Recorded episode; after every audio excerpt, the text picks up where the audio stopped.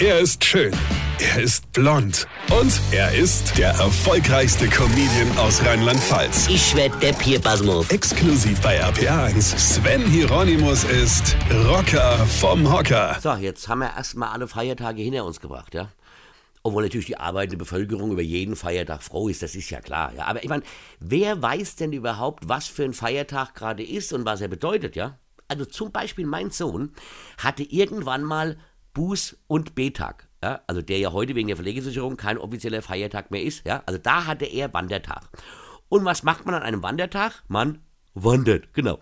Also man wandert heute einmal um die Schule rum zum Kiosk, kauft sich eine Tüte Chips und fährt wieder heim. Ja.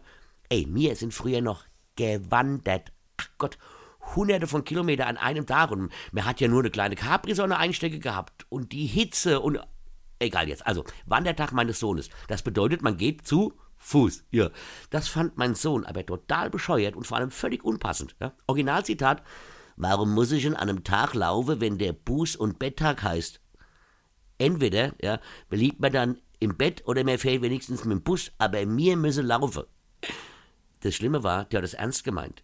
Der hat es wirklich ernst gemeint. Mal eine Entschuldigung wäre ja jetzt, dass er noch ein Kind war, aber ich glaube, das wissen viele Erwachsene ja selbst nicht, für was ein Feiertag steht der 6. Januar zum Beispiel, ja, war ja der Tag der Heiligen Drei Könige, ja. Da habe ich auch schon ganz andere Sache drüber gehört.